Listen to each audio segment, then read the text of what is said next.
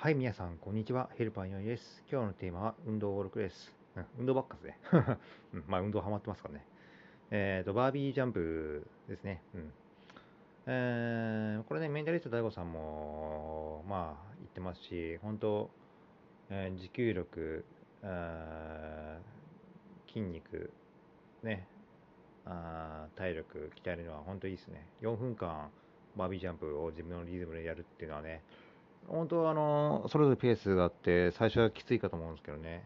まあ、1回とかきついなら、まず腕立て腕立てとか、あのそこからスクワットとか、そこからね、始めるっていう方法もありますね。うん。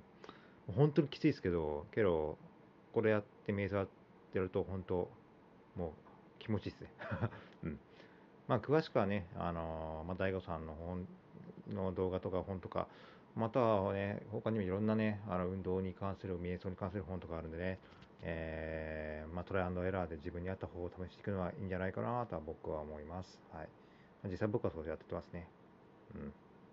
まあ、まあ、本当、あの実践、読んだら実践あるのもいいですよ。で自分に合う方法を探すのがいいんじゃないかなと思ってます。はい、以上です。で、また明日、失礼します。